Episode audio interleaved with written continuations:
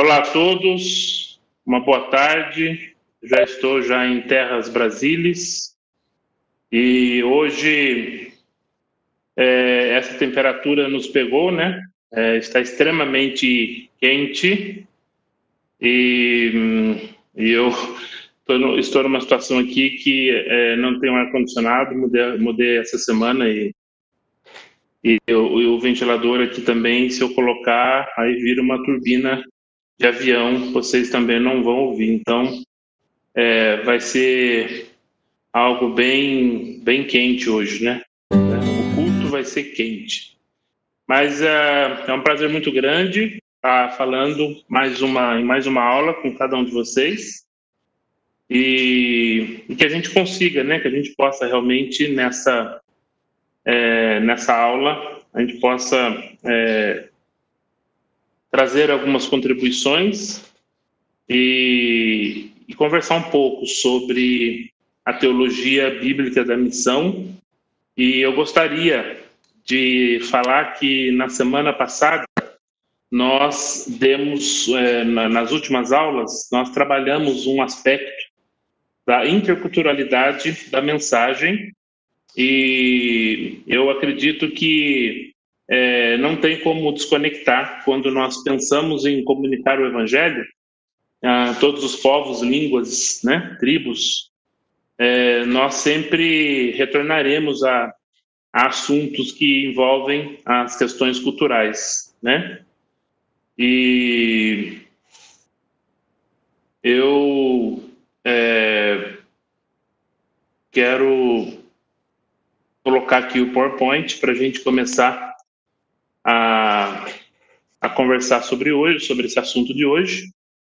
E eu quero falar um pouquinho hoje sobre a missão de Deus, o Deus é, missionário, e trazer algumas reflexões e também o papel da igreja. Então, a missão de Deus e a missão da igreja. Nós já começamos a trabalhar esses aspectos dessas, dessas duas naturezas nas aulas passadas, mas hoje eu gostaria de compartilhar com vocês algumas coisas para nossa para nossa conversa aí. Então aqui está o PowerPoint e e hoje eu gostaria de falar um pouquinho nessa primeira parte dessa apresentação, mostrar o Deus em que ele ele é amor, Deus é amor. Então, quando nós analisamos, quando nós estudamos Gênesis Apocalipse, nós entendemos que o nosso Deus, desde a eternidade, né, o Deus triuno, ele é amor. Né, o Deus Pai, Deus Filho, Deus Espírito Santo, é a essência do amor de Deus. E aí nós falamos sobre graça, nós falamos sobre amor, nós observamos na Bíblia, já no Antigo Testamento, a graça de Deus.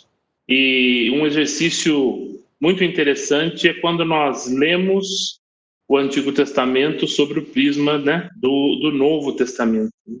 E como é, como é maravilhoso nós observarmos é, a presença né, do Cristo ali no Antigo, no Antigo Testamento, as profecias, né?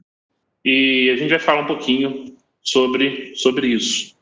E a ideia é que o Deus é realmente o Senhor da missão. E essa universalidade da missão, ela é muito importante a gente ter em mente, porque é, essa é a essência do nosso Deus, né? O homem, ele peca, e aí logo você vê Deus vindo ao encontro da, da, da do, do, do casal ali no Éden, e diz ali onde você está, né, Adão? Onde você está?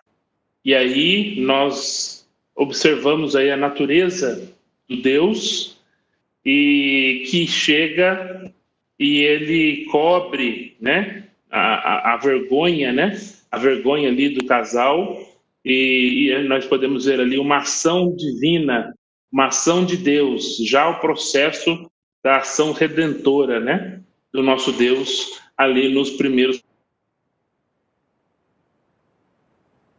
a redenção, né, o homem, a queda do homem, e logo a, a, o propósito redentivo né, já ocorre é, ali no livro de Gênesis e vai até o livro de Apocalipse. Então a Bíblia é uma narrativa, uma linda narrativa que fala de um Deus em que ele vem ao encontro do homem, mas ele vem com ações, né, com os atributos de amor, graça, misericórdia, compaixão.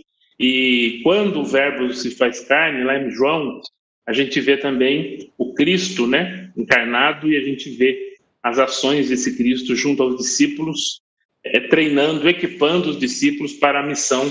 E aí a gente vê como a igreja ela começa já nos primeiros séculos é, a avançar né, na ação do Deus universal, né, esse Deus que quer realmente salvar, do Deus que, que ensina a, a, os discípulos, né, o Jesus que ensina os discípulos a, a alcançar não somente o mundo judaico, mas também os outros mundos, os outros povos. E aqui nós podemos observar que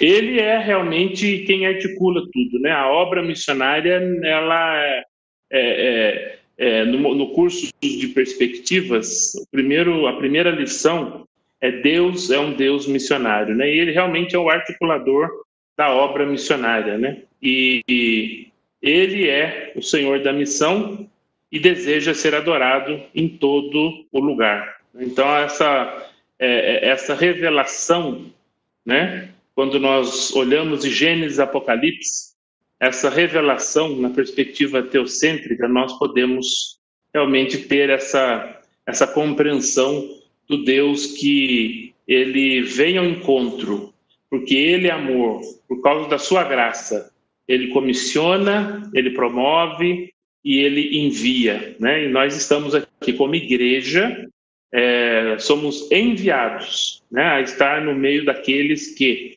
ainda não conhece realmente o Senhor Jesus, não conhece a natureza desse Deus, o Deus da Bíblia, né, o Deus triuno.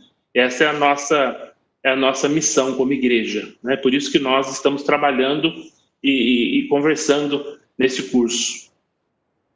Uma outra coisa que eu queria estar tá falando aqui é que a missão ela começa, ela nasce no coração de Deus, né? E opera na história através do poder do Espírito Santo e aponta para Jesus como o Senhor de todo o universo. Essa é a, a ação do Deus, do Deus triuno, como eu mencionei anteriormente.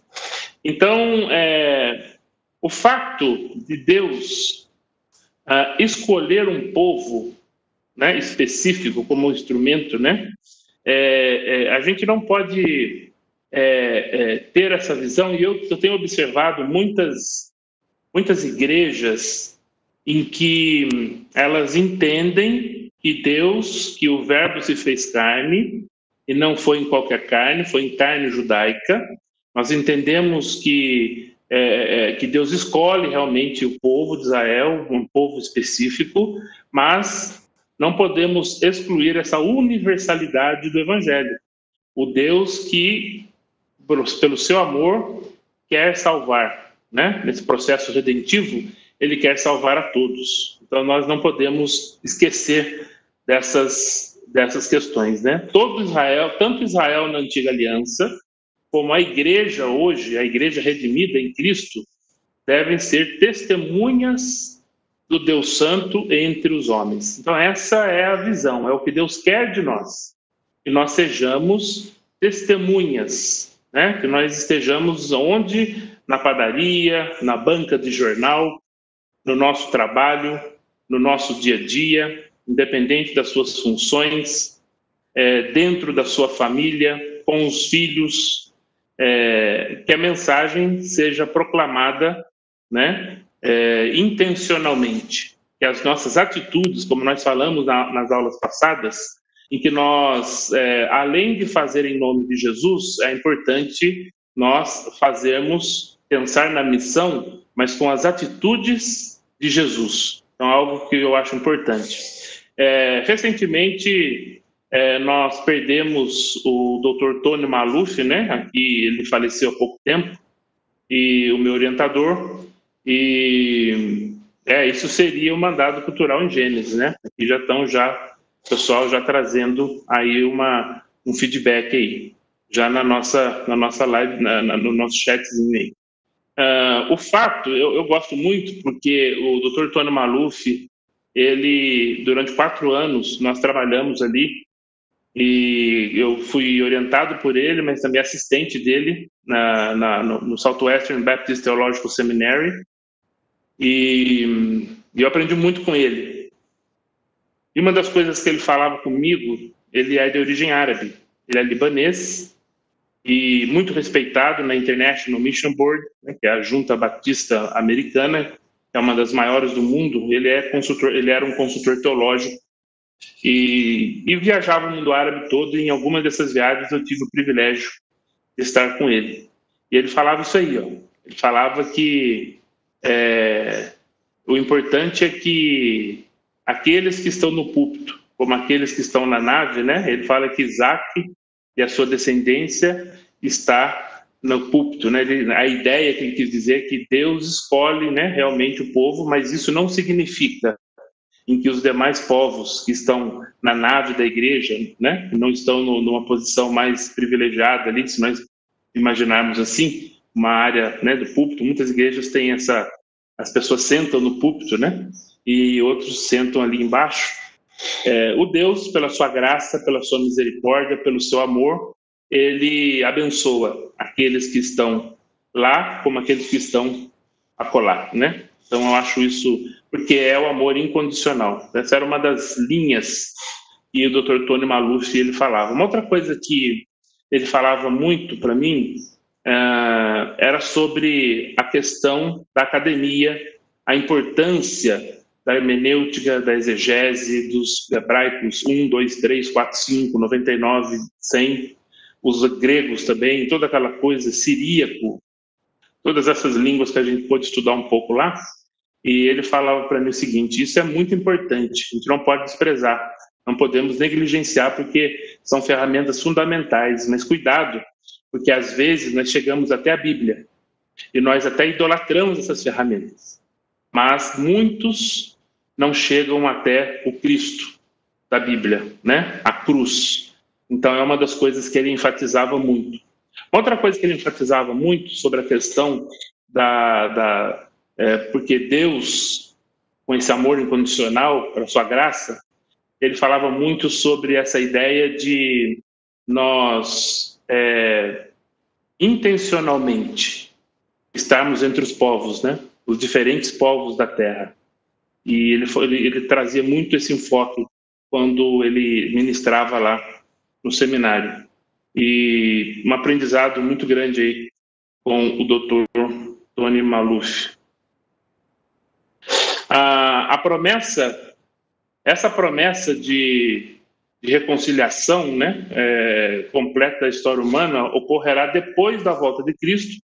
No entanto, a fim dos tempos já veio, porém ainda não em, não em sua plenitude. O que a gente quer dizer é o seguinte, é que quando nós, é, quando aquele chinês, quando aquele muçulmano, né, quando aquele rapaz da Mongólia, em que ele entende quem é a pessoa de Cristo, né, o japonês ali, ele reconhece a Cristo como, como Messias, como Senhor, aquele que morreu na cruz, né, pelos nossos pecados, quando ele entende isso, o Cristo, né, como Senhor e Salvador, é, ele entra, ele faz parte, né, é, ele é, ele é bem-vindo. Lembra que eu falei da cultura de Shame Honor?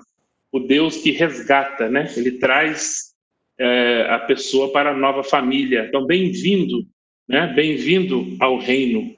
E agora, é, o que a gente está falando aqui é que é, é, toda essa reconciliação ela vai se completar, na verdade, com a volta de Cristo, né?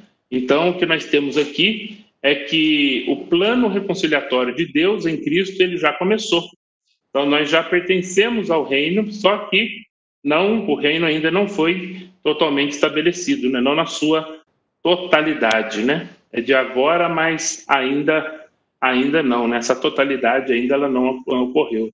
Mas é importante nós termos isso de mente, que nós somos agentes da reconciliação, A nossa proposta é que onde nós colocarmos os nossos pés, intencionalmente trazendo as boas novas, nós, na verdade, nós estamos fazendo, expandindo este reino, né? E é muito importante nós não perdermos isso de, vista. O Dr. Shed ele diz que o mundo inteiro, o mundo inteiro está debaixo da esfera do interesse de Deus. Deus é um Deus que está interessado no, no mundo, né? Ele está interessado nas pessoas. Ele, esse relacionamento, eu acho muito interessante quando eu comparo as culturas de shame honor, de honra e vergonha, como nós falamos nas aulas anteriores, do Deus que ele vem ao encontro, do Deus é, relacional, ao contrário de muitos outros de outras religiões, como por exemplo no Islã, em que não há imanência, não há Emanuel, apenas a transcendência, né?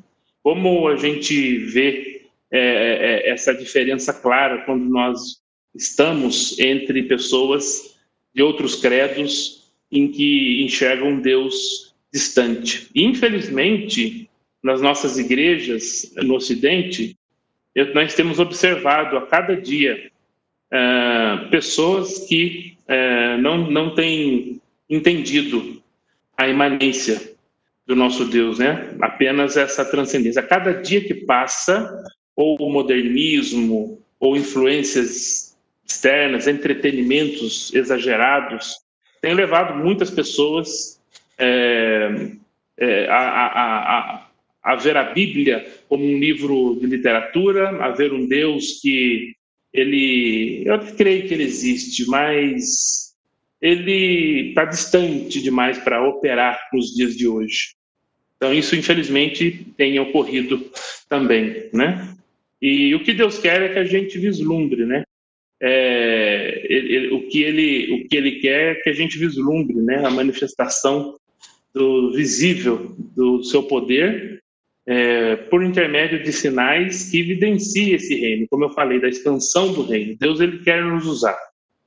Ele nos chamou, né? A, é, essa, esse id para que nós é, proclamemos é, o reino de Deus, né? Então é muito importante a gente ter essa, esse conceito aí. E a mensagem do Evangelho expressa a compreensão de que em Cristo Jesus as profecias do Antigo Testamento se cumpriram, o que torna possível a realidade presente e futura, sendo Ele mesmo as boas novas. Eu confesso a vocês que eu não, eu era católico, praticante, porém eu comecei na década, no final da década de 80, a ter contato com a Bíblia de uma forma mais próxima. E mesmo ainda lendo a Bíblia católica, até mesmo alguns livros apócrifos, apócrifos, eu me deparei uma vez com um texto que estava em Baruque, no capítulo 6. Baruque era secretário de Jeremias, né? Ele não está no, no, na, no cânon do, do, do, do, da nossa Bíblia, mas no cânon católico. E eu me lembro que o capítulo 6 falava das imagens. Uh, se alguém que está assistindo, né, está nos acompanhando aí, é católico, é, eu, eu, tenho até hoje a Bíblia de Jerusalém e uso na, quando eu vou preparar mensagens, é uma das Bíblias que eu uso, eu utilizo, e fala sobre as imagens, que elas não têm força nem para é, limpar a poeira né, delas. tal E todo capítulo 6 fala sobre, sobre isso. E logo depois, isso falou muito comigo, e logo depois eu fui em Isaías, e quando eu começo a estudar, e começo a ver a pessoa de Cristo em Isaías, ah, e começo a ler o livro de Isaías, foi tão impactante, um livro que 700 anos antes da vinda do Messias, aproximadamente, é, já falava dele, né? E isso para minha cabeça de ciência, de, de, gostava muito de ciência, tal, fiz engenharia depois. Isso mexeu demais comigo. Como que pode um Deus, como que pode tudo isso, né? Tantos anos antes, sete séculos, e aí já falando da vinda do Cristo. Aí depois eu fui ver lá em Gênesis, né? 3 e 15, que já bem antes, lá no início, no, no primeiro livro, ali em Gênesis, já fala da vinda do Cristo. E é a Bíblia.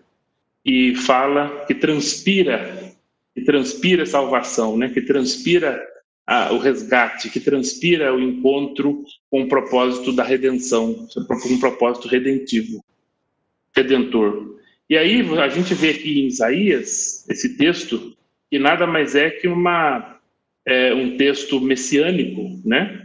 E também é repetido no Evangelho de Lucas. O Espírito do Soberano, o Senhor está sobre mim, porque o Senhor ungiu-me para levar boas notícias aos pobres. Enviou-me para cuidar dos que estão com o coração quebrantado, anunciar liberdade aos cativos e libertação das trevas aos prisioneiros. Coisa linda. Para, para proclamar o ano da bondade do Senhor e o dia da vingança do nosso Deus, para consolar todos os que andam tristes. Dar a todos os que choram em Sião uma bela coroa em vez de cinzas. O óleo da alegria em vez de pranto. E um manto de louvor em vez de espírito deprimido. Eles serão chamados carvalhos de justiça, plantio do Senhor, para manifestação da sua glória. Caminhando por esse mundo e lendo esse texto, esse texto ele é muito forte, ele, eu, eu gosto muito de ler é, é, essa, essa parte aqui de Isaías, e quando eu leio, eu, a minha mente ela viaja para locais onde a pobreza é, física e espiritual é uma realidade, situações de pessoas que estão tristes, estão sem esperança, pessoas que, que choram, estão carregadas, né? Aí Jesus diz que ele vem para trazer essa leveza, né?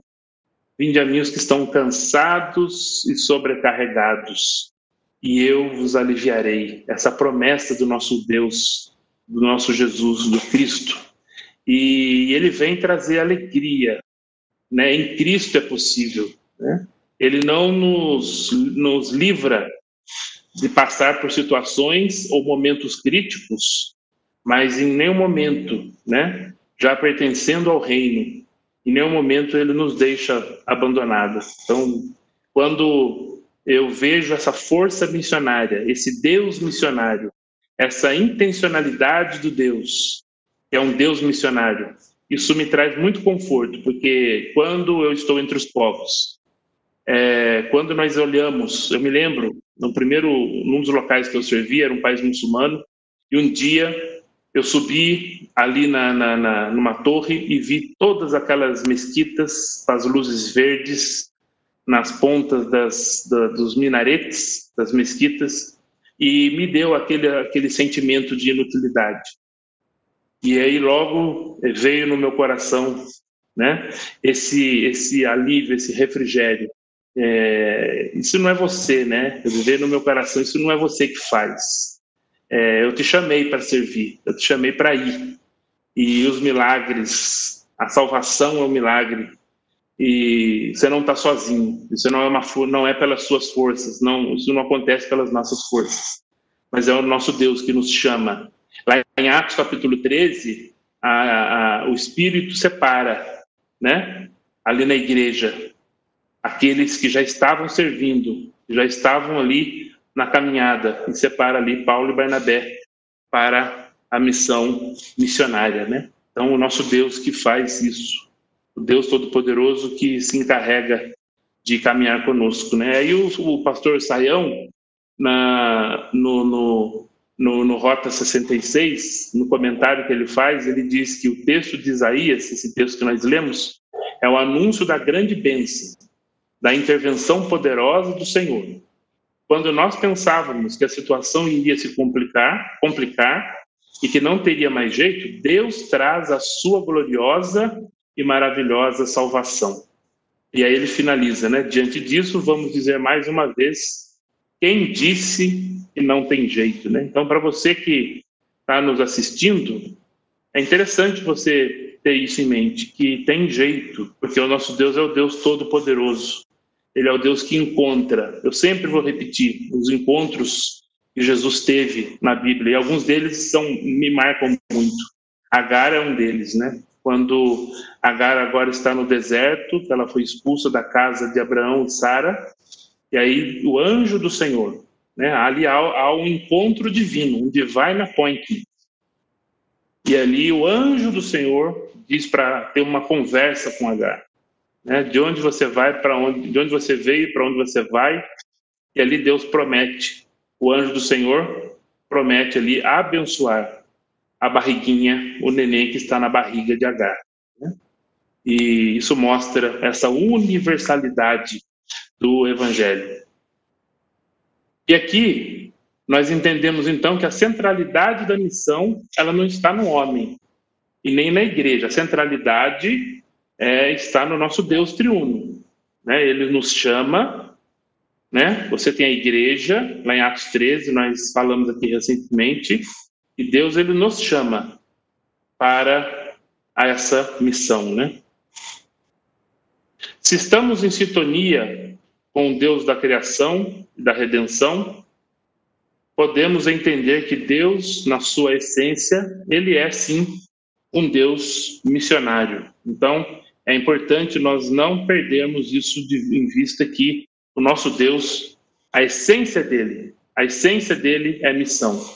E aí nós podemos dizer que a missão ela começa e termina em Deus. Ela começa e termina. Tudo está debaixo do, das mãos de Deus, né? É o Deus triuno. É o Deus triuno e desde a eternidade ele ama.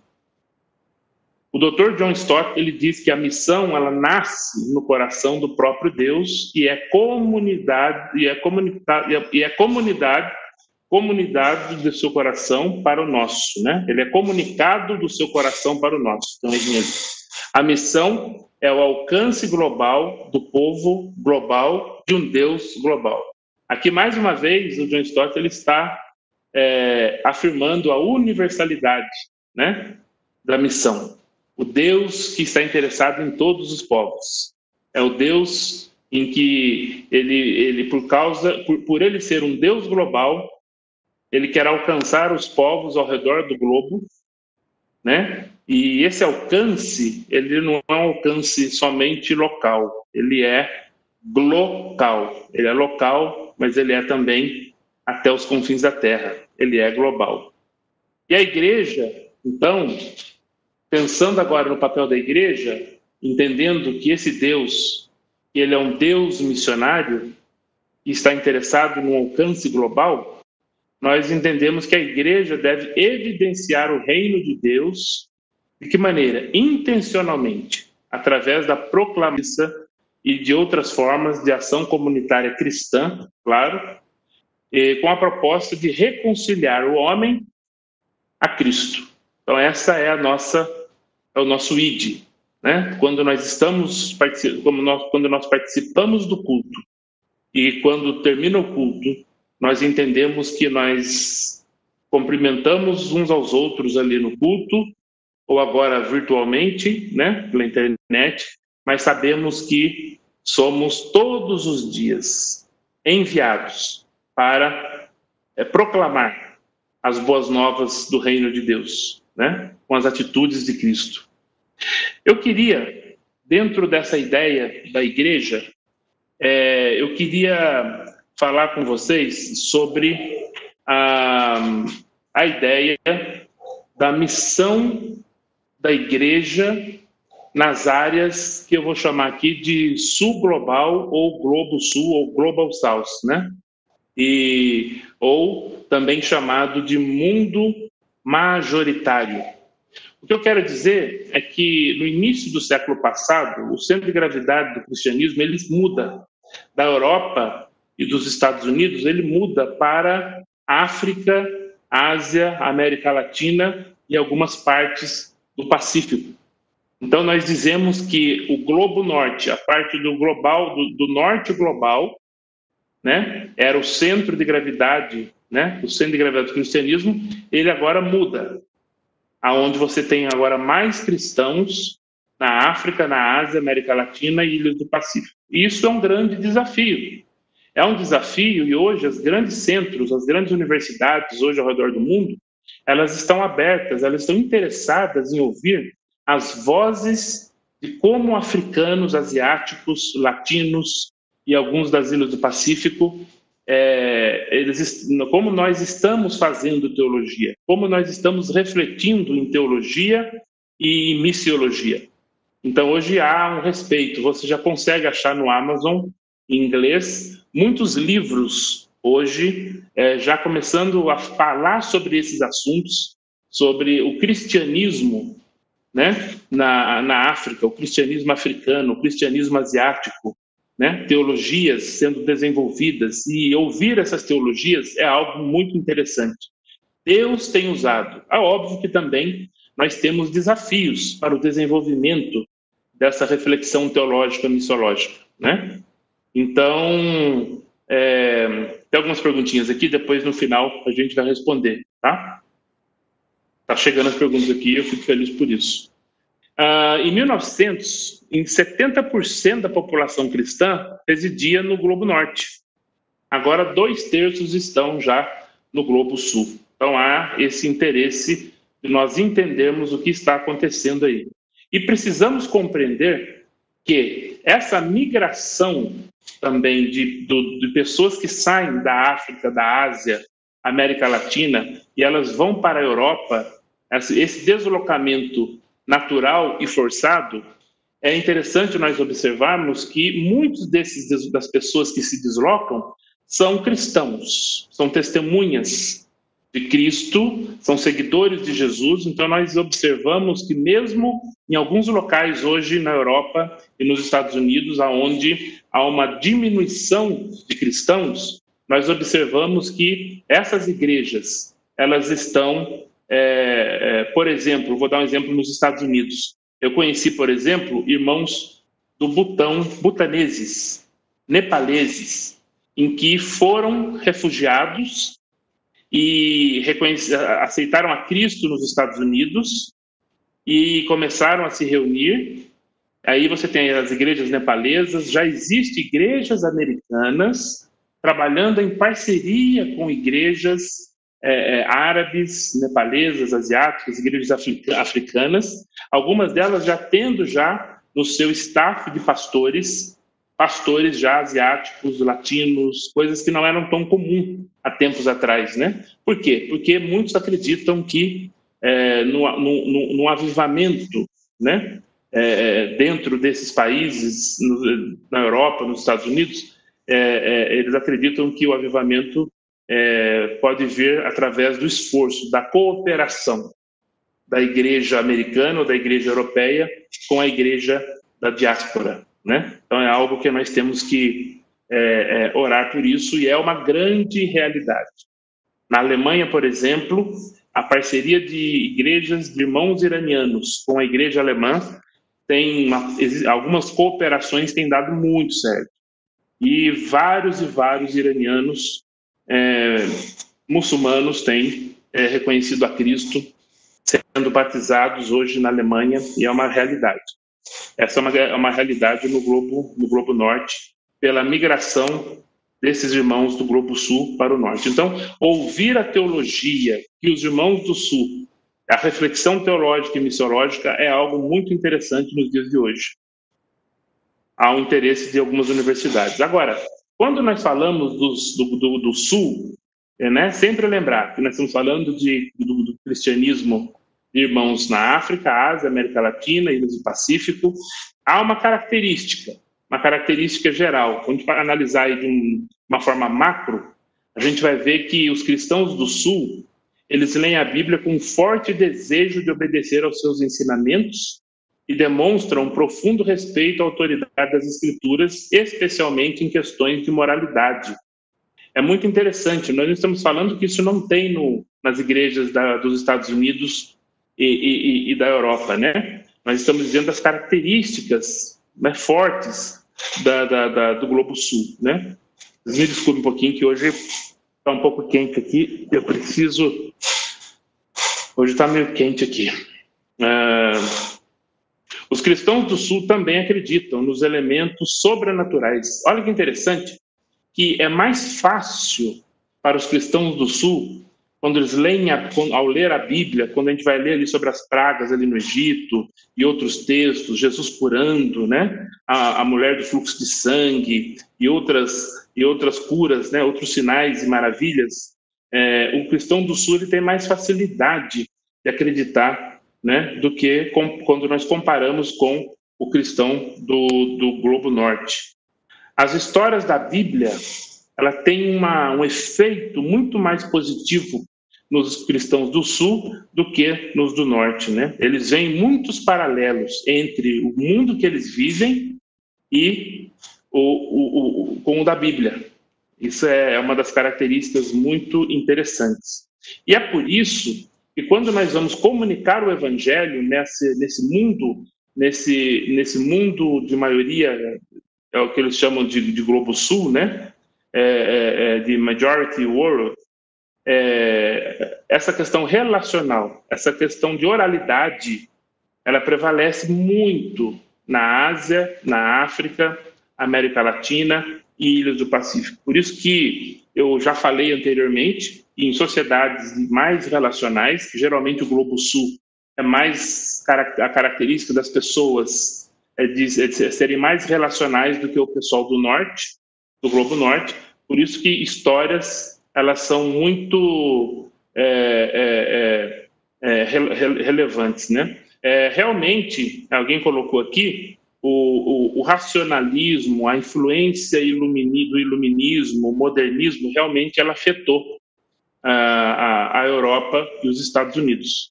E isso é uma, é uma, é uma verdade. Alguém colocou isso aqui, eu estou só assinando embaixo que realmente, quando nós estudamos o declínio de algumas igrejas, de algumas partes da Europa e nos Estados Unidos, quantas igrejas sendo fechadas também.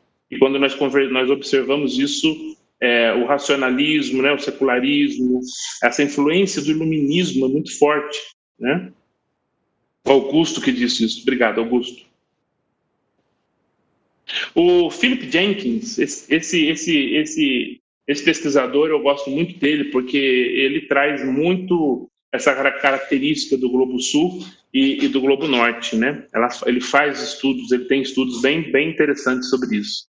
E ele diz que para a crescente Igreja do Sul, a Bíblia fala sobre as questões cotidianas do mundo real. E é o mundo do dia a dia, né? Ah, é interessante que quando nós estudamos o, um, o evangelho, uh, existe uma terminologia que fala do, do evangelho from above e from below. Né? É muito interessante que os dois sejam estudados. A cristologia de cima e a cristologia de baixo. Né? Alguns teólogos eles usam essas terminologias. As duas são interessantes. No Globo Sul, geralmente, começa-se a estudar o Cristo que vem ao encontro, né? É, o Cristo from below, né? Mas não podemos excluir o Cristo from above, porque nós podemos trazer aí uma teologia distorcida. E ele diz que as questões de pobreza, dívida, fome, crise, violência doméstica, opressão, escra a escravidão, né? perseguição. Então, quando você está, por exemplo, é, é, é, na República Islâmica da Mauritânia, e você vê ali a escravidão ainda que é real no deserto, quando você vê os nômades, é, muitos deles, alguns deles ali já já seguem a Cristo, e quando eles leem a Bíblia e fala sobre perseguição, quando eles leem sobre perseguição, faz muito sentido para eles, porque eles estão debaixo de perseguição, né? A teologia cristã não pode se isolar dos desafios existenciais humanos, né? A teologia ela precisa, é, a gente sempre fala, por isso que é bom a gente falar aqui que quando nós falamos de teologia, nós infelizmente muitos têm um conceito errado, um conceito que teologia, que desenvolver teologia é somente algo abstrato, que é só coisas para o cabe, cabeção, para os cabeções ele fazer. Isso não é verdade. O leigo também pode é, é, desenvolver é, é, teologia, né? É muito importante isso aí. Qualquer teologia que ignore o contexto humano e sua miríade de problemas isolou Deus. do contexto humano e, portanto, é uma teologia adequada, é uma teologia para anjo, uma coisa abstrata. E alguns exemplos disso é a África, né? Eu servi na África, me ajuda. Hoje eu estou aqui com o, o ar condicionado ainda não tenho e e, e não consigo usar o ventilador pelo ruído e casa nova, então vocês me desculpem aí que hoje eu estou um pouco aí América Latina, né? O Augusto está falando que a América Latina é uma realidade também, é importante a gente não menosprezar. Esse, aqui, esse exemplo aqui, é claro que ele, ele é da África, né? Mas a gente estende isso aí para o Globo Sul. A teologia cristã deve engajar a visão do mundo, do povo africano, especialmente em termos de crenças, valores e orientação das tradições do povo africano. A, a, a, a, compreensão do contexto. Quando nós vamos comunicar a mensagem, nós estamos falando aqui hoje da missão de Deus e agora estamos falando da missão da igreja, né? É, como igreja, nós precisamos compreender, estudar o contexto. Então não adianta eu equipar, treinar obreiros, líderes africanos se eu não compreendo a cosmovisão e vou trazer algo para ele, talvez muito é, é, é, estrangeiro, em que ele não vai conseguir. Ele pode até compreender, mas ele vai ter dificuldade de implantar isso ao terminar aquele treinamento, né? O cristianismo na África não é primordialmente. Estou usando a África como exemplo porque o, o, o doutor um, é, Lamin Sané, ele fala também que se você quiser entender o cristianismo no Globo Sul, a África é um excelente exemplo. Há muitos teólogos, há muita gente hoje em Oxford, em outras universidades europeias, em St. Andrews e nos Estados Unidos, estudando o World Christian Studies, que foi a área que eu estudei.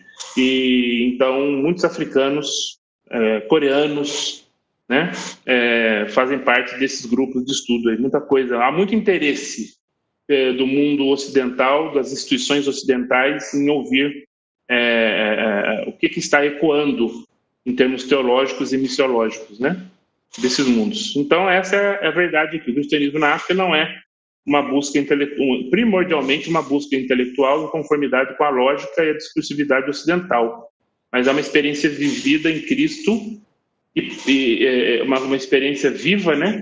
E, em que Cristo é parte da vida cotidiana de um crente africano. É o que eu falei do, do cristianismo from below, né?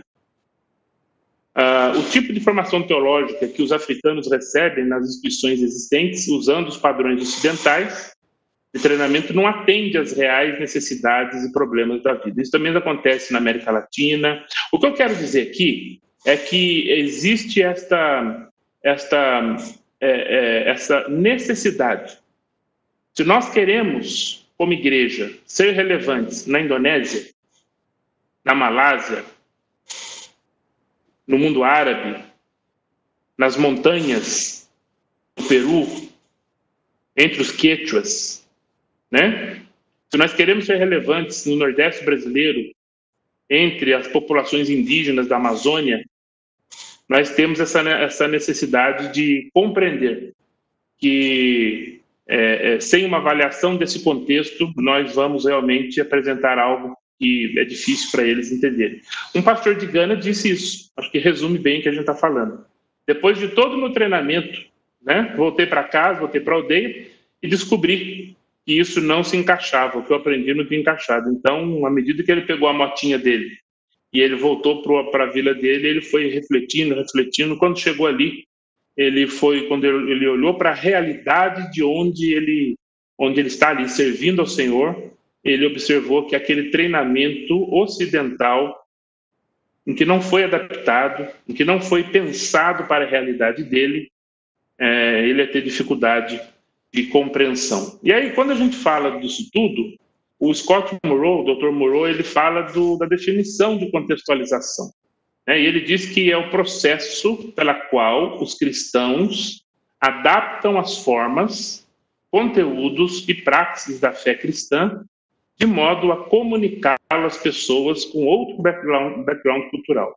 O objetivo é tornar a fé cristã como um todo, e não apenas a mensagem, mas também o modo de viver naquele contexto, né? O modo de viver que seja compreensível, né?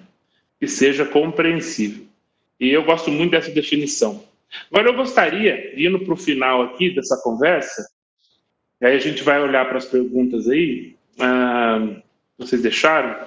Eu queria dar um exemplo dessa ideia do Globo Sul, ah, um exemplo ah, da igreja, do papel da igreja, do ID da igreja, da observação da contextualização, da observação né, do estudo do contexto.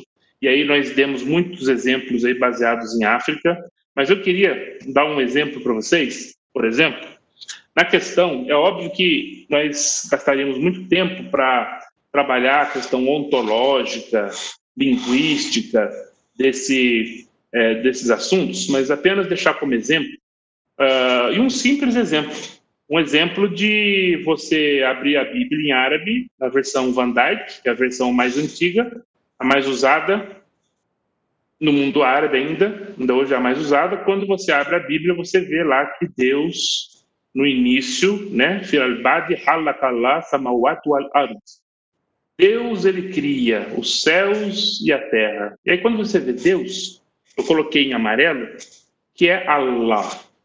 Então Allah, ele cria os céus e a terra. E aí quando você abre o livro que, segundo os muçulmanos, veio, existe eternamente numa tábua preservada, num tablet preservado no céu, e Deus manda o arcanjo Gabriel trazer a mensagem para Maomé, que estava ali, segundo a tradição islâmica, é, no retiro espiritual de uma caverna ali em Meca, é, é, aí que nasce as revelações, né? E lá na frente elas foram compiladas e nasce o livro que se chama o Corão, né? O Al-Qur'an. E aí diz que Kul huwa Allahu ahad. E Deus, ele é absoluto. Ele é único e absoluto. No capítulo 112 do Alcorão. A pergunta é o seguinte: na Bíblia em árabe está Allah. Na, e no Alcorão está Allah. E uma das estratégias em que os muçulmanos têm usado hoje para a islamização no Ocidente é dizer que nós cremos no mesmo Deus, porque Alá, Alá, Deus é Deus, é só uma questão de nome. O problema é que aqui nós estamos falando de uma situação no Globo Sul, ou seja, o mundo árabe, a sua maioria, né, o Oriente Médio, Norte da África, Golfo, faz parte né, de África e de Ásia, em que eu falei para vocês dos cristãos do Globo Sul. A pergunta é a seguinte: nós falamos do mesmo Deus? Se tem Alá no Alcorão e tem Alá na Bíblia? Claro que não, né? É claro que não, porque há uma diferença nas, nos seus atributos. Por quê? Porque basicamente no Alcorão, Alá ele é distante, ele não se relaciona, ele sempre está escondido, só existe transcendência, não há imanência. E aí, Alá, ele revela somente sua vontade. Tudo que tinha que revelar, ele revelou no Alcorão. E aí, a questão do, do amor incondicional também você não encontra no Alcorão. Porque Allah, ele ama somente os não transgressores. Ele ama, não, ele não ama aqueles que cometem erros. Aí nós observamos que, embora a terminologia seja a mesma, mas a natureza o nome é o mesmo. Qual é o seu nome? João da Silva. Qual é o seu nome? João da Silva. E aí, quando você olha as impressões digitais, quando você olha o caráter, quando você olha os atributos, a natureza, você vê que não são o João da Silva, não, eles não são as mesmas pessoas. Né? Na Bíblia, a, o nosso Deus, eu vou colocar lá, porque na Bíblia em árabe está Alá, ele vem ao encontro. Essa é a, a grande diferença. Ele vem à procura, porque a proposta, por causa do amor de Deus, né, é, da ação redentiva, ele vem ao encontro. A Bíblia, de fora a fora, ela apresenta um Deus que vem à procura do homem, né? Através do seu amor, e ele pergunta onde, onde você está, né, Adão? E é, é, é na Bíblia, Deus ele revela, ele revela o seu caráter, ele revela o seu coração e também essa intenção de encontrar. E, essa, e esse encontro parte dele, porque essa relação de amor, esse amor incondicional, a graça, que é difícil nós definirmos, né? a graça ela é escandalosa, né? e esse é o nosso Deus. Então nós estamos dizendo que a terminologia é a mesma, mas a carga interpretativa é outra. E isso abre algumas, alguns caminhos de pesquisa em que eu tenho trabalhado bastante, trabalhei na minha dissertação e conheci algumas pessoas fazendo, realizando pesquisas bem relevantes, porque uma das perguntas em que nós fazemos é o seguinte: bom, é possível a partir de onde o povo está na sua crença utilizar ou de que maneira é possível utilizar os seus livros sagrados, sendo que os seus livros sagrados nós não consideramos como a palavra de Deus. Aí, no caso, eu estou aqui mencionando, nesse exemplo, o Alcorão. Aí a pergunta, ela não tem uma resposta tão simples, não. Ela não, tem, e há muitas linhas de pensamento. Mas, de uma maneira geral, a pergunta que, que se faz é: é possível usar o Alcorão velho, aí a gente levaria muitas horas para trazer todas as possibilidades. Mas eu diria para você que as terminologias sem a carga interpretativa, sem a exegese daqueles teólogos daquela religião que interpretam aquele livro sagrado. Eu diria para você que há terminologias e nós podemos utilizar o Don McCurry, o Dr. Don McCurry, ele diz que podemos utilizar como trampolim, nós podemos utilizar como ponte. Quando nós lemos em Atos, em Atos é, capítulo 17, o que eu acho interessante é que o apóstolo Paulo, ele não compromete a mensagem, ele não fortalece nenhuma crença local, mas ele usa quando ele fala do Deus desconhecido e começa ali todo o ato 17, ele menciona é, filósofos locais.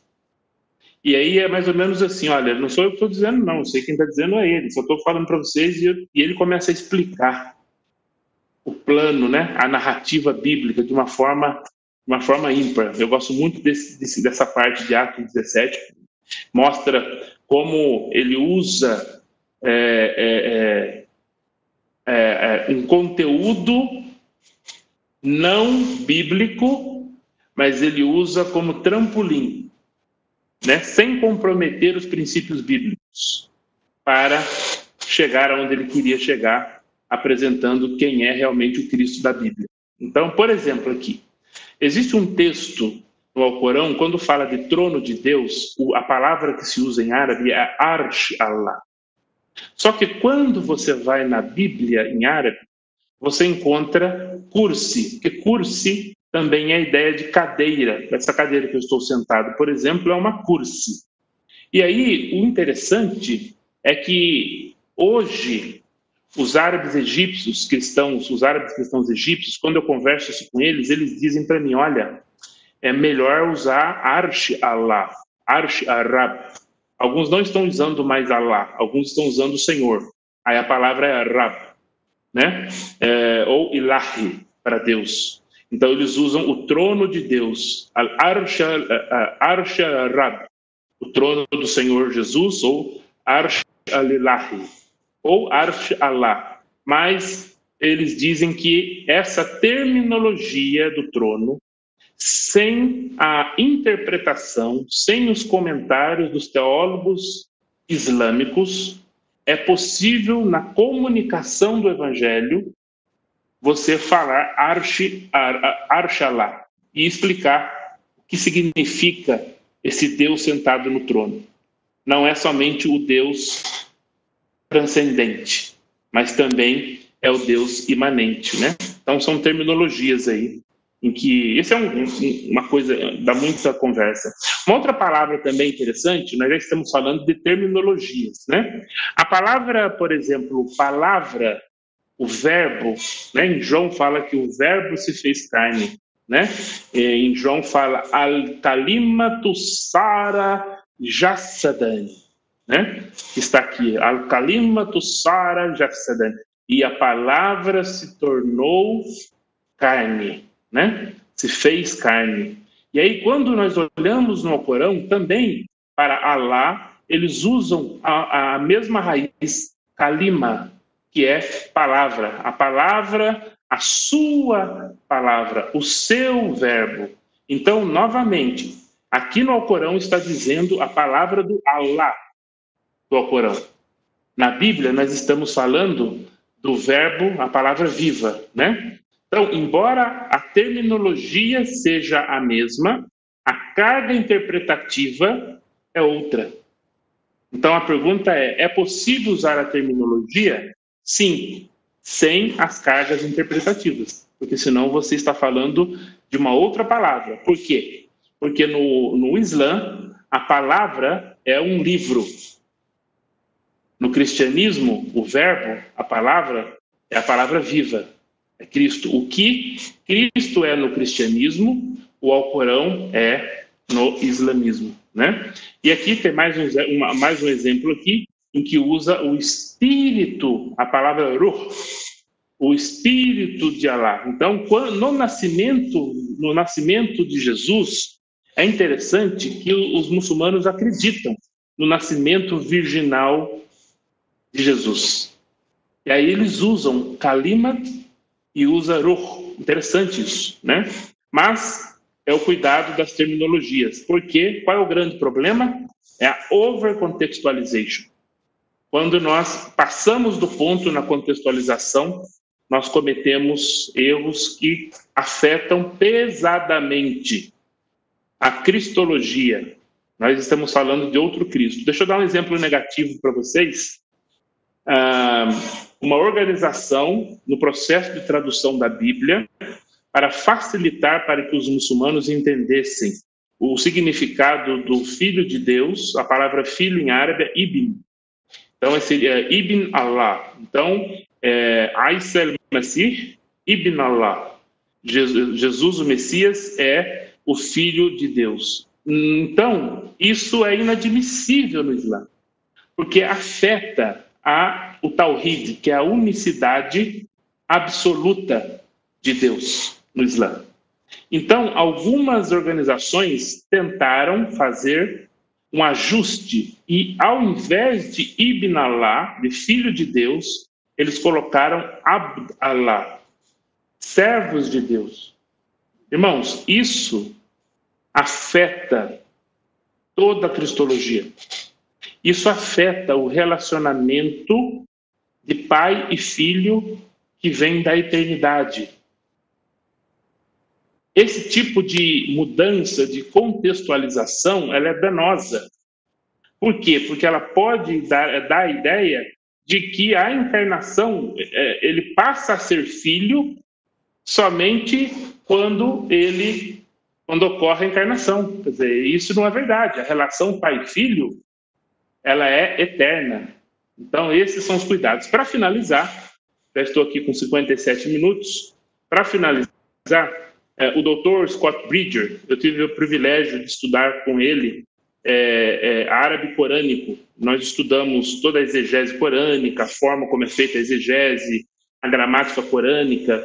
E na sua tese de, do seu PhD, ele estudou é, possibilidades de, de textos não bíblicos na comunicação do Evangelho. E fazendo várias pesquisas, quem tiver interesse depois eu posso até passar o, o, nome do livro dele, que é possível comprar na Amazon, em inglês. Ele diz três coisas interessantes. Ele diz que devemos apenas fazer referência do Alcorão no contexto de defesa ou até mesmo de apologética ou polêmica, né, para explicar a fé cristã. Ele diz, ele diz mais, ele diz que os textos do Alcorão devem ser usados apenas para fornecer um testemunho corroborativo da verdade bíblica. Ele coloca esses cuidados. Por quê?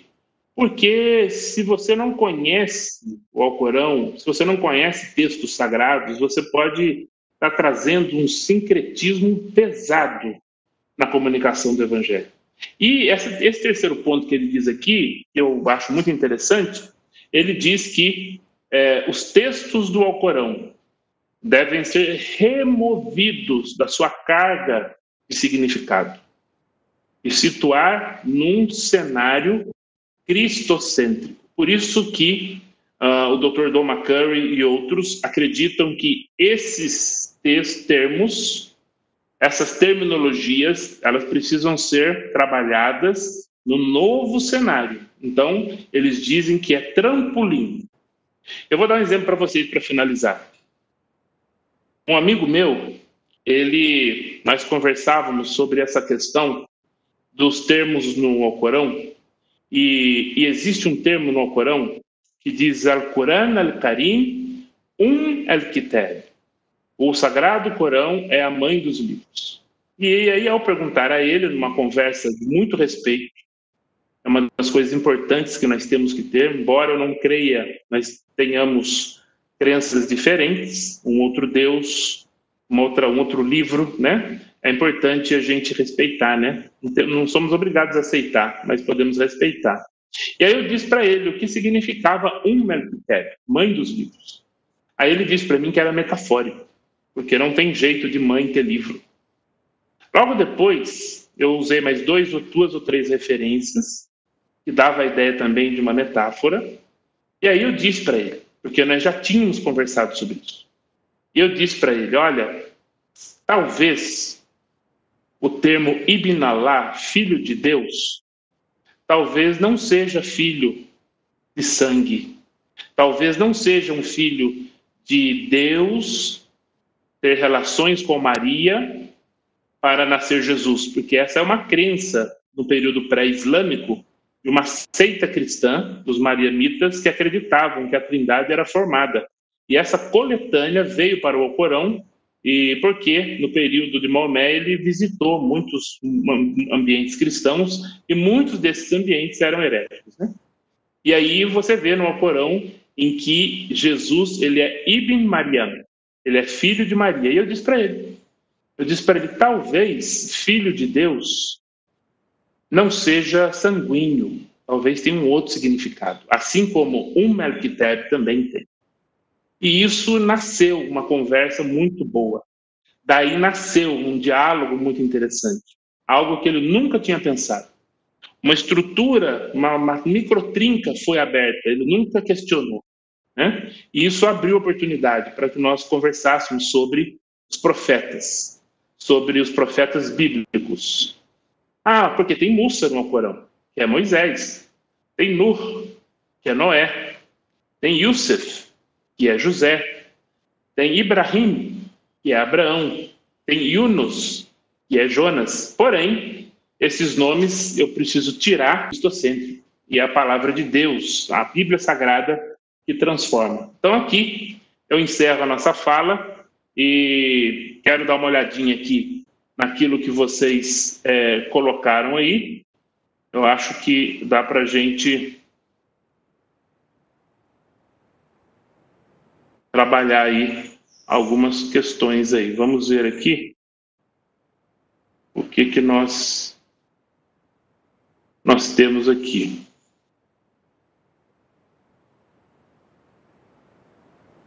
Eu não estou visualizando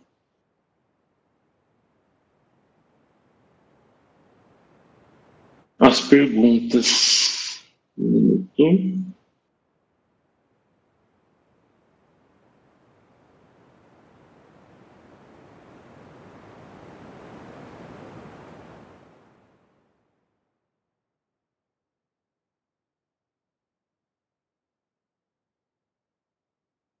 Vamos ver aqui. Ah, o chat está aqui, o chat está aqui. Deixa eu, deixa eu fazer o stop sharing Aí eu vejo aqui, bom, aqui nós temos algumas perguntinhas aqui que a gente vai estar respondendo então. Um, o, o, Augusto ele diz o seguinte: o que você acha do livro Fator Melquisedeque? Olha, eu acho interessante uh, é, esse livro do, do, do, Don Richardson. Ele, ele, ele usa algumas analogias, né? É, redentivas, né? Eu acho muito interessante porque você tem é, é, é alguns casos de culturas aonde é possível e ele mostra no livro dele é, usar como ponte, como trampolim, como eu falei, mas é importante, nessa leitura desse livro, a gente avaliar essa questão que é preciso colocar no ambiente cristocêntrico, né? Senão você tem a questão do sincretismo. Agora, tem uma outra coisa também que a gente precisa pensar, é que o mesmo Don Richardson, ele quando escreve um livro sobre o Alcorão, acho que foi um dos últimos livros dele, ele diz que não há essa analogia redentiva no Alcorão. Interessante isso, né? Ele traz uma crítica bem pesada sobre isso. E no Alcorão é uma exceção do que ele do, do livro que ele escreveu, o Fator Melquisedeque. Usar os livros de outras religiões não seria uma espécie de andragogia? Se você trabalhar dentro desse contexto, do contexto das terminologias, tem as cargas locais. Agora, eu vou dizer para você o seguinte: é, quem escreveu foi o Augusto. Augusto, é, é importante, é, esse assunto ele demanda mais tempo. Esse assunto ele demanda mais cuidado quando a gente vai tratar, principalmente em, em ambientes do hinduísmo, no próprio ambiente do, do islamismo é, e de outras religiões aí. É, é, a gente precisa tomar muito cuidado com relação a isso, mas eu acredito que é possível, obedecendo aquelas últimas as regras do Dr. Scott Bridger que ele coloca sobre isso, é, essas questões fora do ambiente da carga de interpretação no caso que eu usei islâmica, é possível sim é, fazer uma avaliação. É óbvio que quando nós fazemos isso, nós temos que ter um time de exegetas, um time, um grupo legal é, para estudar, pesquisar com os nativos, né? Por exemplo, existem alguns approaches usados com esse objetivo andragógico, como você disse, é, entre muçulmanos da, do Sudeste Asiático, e esses mesmos approaches quando você usa no Oriente Médio, a gente não obtém resultados é, é interessantes. É, pelo contrário, é, é, gera um sincretismo bem complicado, gera alguns problemas ali. Então a gente tem que tomar cuidado. Ah, existiu, um, da mesma forma que eu mencionei sobre o, o, o, o Ibn Alá e o Abdalá, né? trocar filho por servo, e aí isso afeta a cristologia, é, o pessoal usou na Indonésia a palavra putra. Putrala. Putrala. Putra é a ideia de príncipe na língua indonésia, mas também pode dar a ideia de filho. Mas na Malásia não dá a ideia tão forte de filho. E aí, quando se usa putra Allah e, e, e na, na, Malásia, eles, eles, eles leem mais como príncipe de Deus. Novamente, afeta a relação pai-filho que vem desde a eternidade. Né?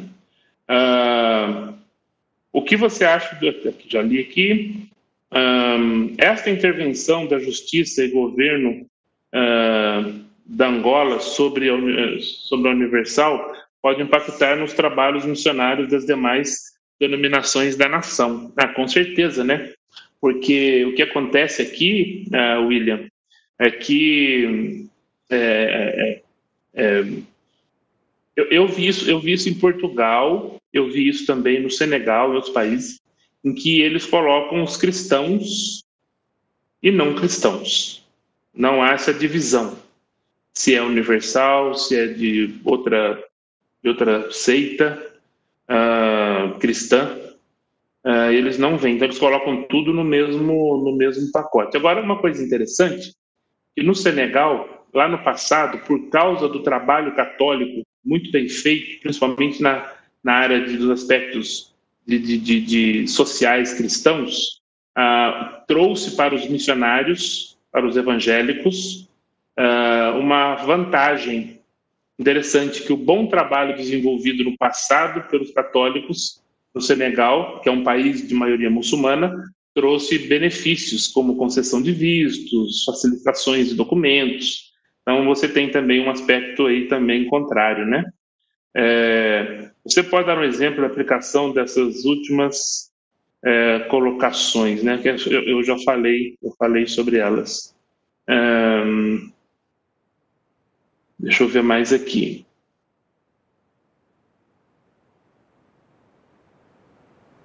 É, realmente, o William ele coloca da, da, da, do Globo Norte, né, das igrejas no Globo Norte, o secularismo, é, o, o, racionalismo, o iluminismo e as duas grandes guerras. Realmente são fatores que trouxe essa influência, sim. Obrigado pela sua posição aí. O problema da, do Globo Norte não seria o racionalismo e o liberalismo teológico? Com certeza. Mais uma variável aí que a gente é, coloca. Um, eu, tenho, eu tenho observado não sei se eu vejo, se eu sou muito visionário nessas questões, mas me traz muita alegria ver a igreja latina. Hoje, a presença da igreja latina, a, pre, a presença da igreja nigeriana. Eu não sei se vocês sabem que hoje uma das igrejas, uma das forças missionárias mais expressivas hoje é, no Globo Norte, né, é a igreja nigeriana. A igreja nigeriana forte na África, é, na, na, nos Estados Unidos e também na, na Europa. É óbvio que, quando eu falo igreja nigeriana, você tem movimentos pentecostais, não pentecostais, você tem diferentes denominações, algumas questões teológicas um pouco mais complexas, mas existe uma força muito boa dentro desse movimento nigeriano e, trazendo um benefício bem interessante para na, prega, na comunicação do evangelho, não somente para os negros africanos, mas também para o para a própria uh, os habitantes mesmo, né, o, a, das diferentes etnias dentro dos Estados Unidos principalmente. Eu tive vários amigos nigerianos plantando igreja ali uh, nos Estados Unidos e alguns com muitos deles com bastante bastante sucesso, né? Um, mais aqui?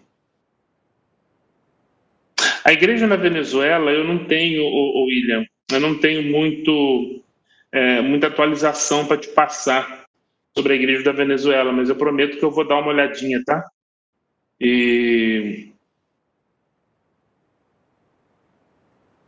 raramente ouvimos falar sobre a região do, do, da igreja no Caribe. O que, o que a gente tem ouvido falar uh, é que ocorre dentro da igreja, uh, em alguns locais, em alguns pontos, na igreja uh, tem, tem havido alguns avivamentos, a força missionária, um interesse muito grande eh, na evangelização católica, do católico sincrético, muita gente se contextualizando na, comunica na comunicação do evangelho entre os católicos mais sincréticos da América, da região caribenha.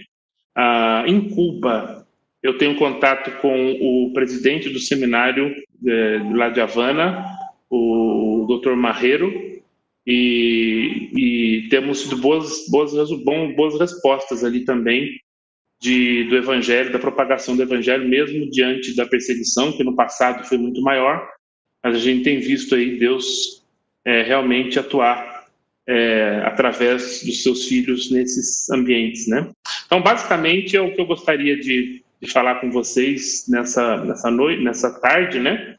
Um, a semana que vem, a gente vai começar a, a continuando nessa, falar sobre o papel da igreja, eu gostaria, nós temos alguns dias, algumas, alguns sábados ainda para encontrar, eu gostaria de falar sobre alguns desafios. Alguns desafios em que, no inglês, a gente chama de pressure points, em que a igreja precisa conhecer e engajar. Então, nós vamos falar sobre a questão da pobreza, sobre a globalização, sobre o crescimento das cidades, sobre vários assuntos que nós chamamos de pressure points. Eu selecionei alguns deles e a gente vai estar trazendo a realidade desses pressure points e também é, possibilidades da igreja é, através dessas informações. Então, nós estamos falando de coisas atuais, de realidades atuais, né? Para a igreja. A igreja tem esse desafio, e intencionalmente, né? Quando Jesus ele disse para os discípulos, né? É necessário passar por Samaria. Eu gostaria de colocar uma versão aí de é necessário é, é, é, é se engajar nesses pressure points, nesses desafios desse mundo moderno e de que maneira nós podemos é, é, fazer a diferença, expandir o reino de Deus entre essas pessoas que muita informação é, dentro da própria cidade. Um dos, um, do, um dos pressure points é o crescimento, é a urbanização. E a gente vai tratar um pouco sobre os desafios é, da urbanização e como igreja nós podemos fazer a diferença. Então, uma boa tarde a todos. Deus abençoe a todos vocês.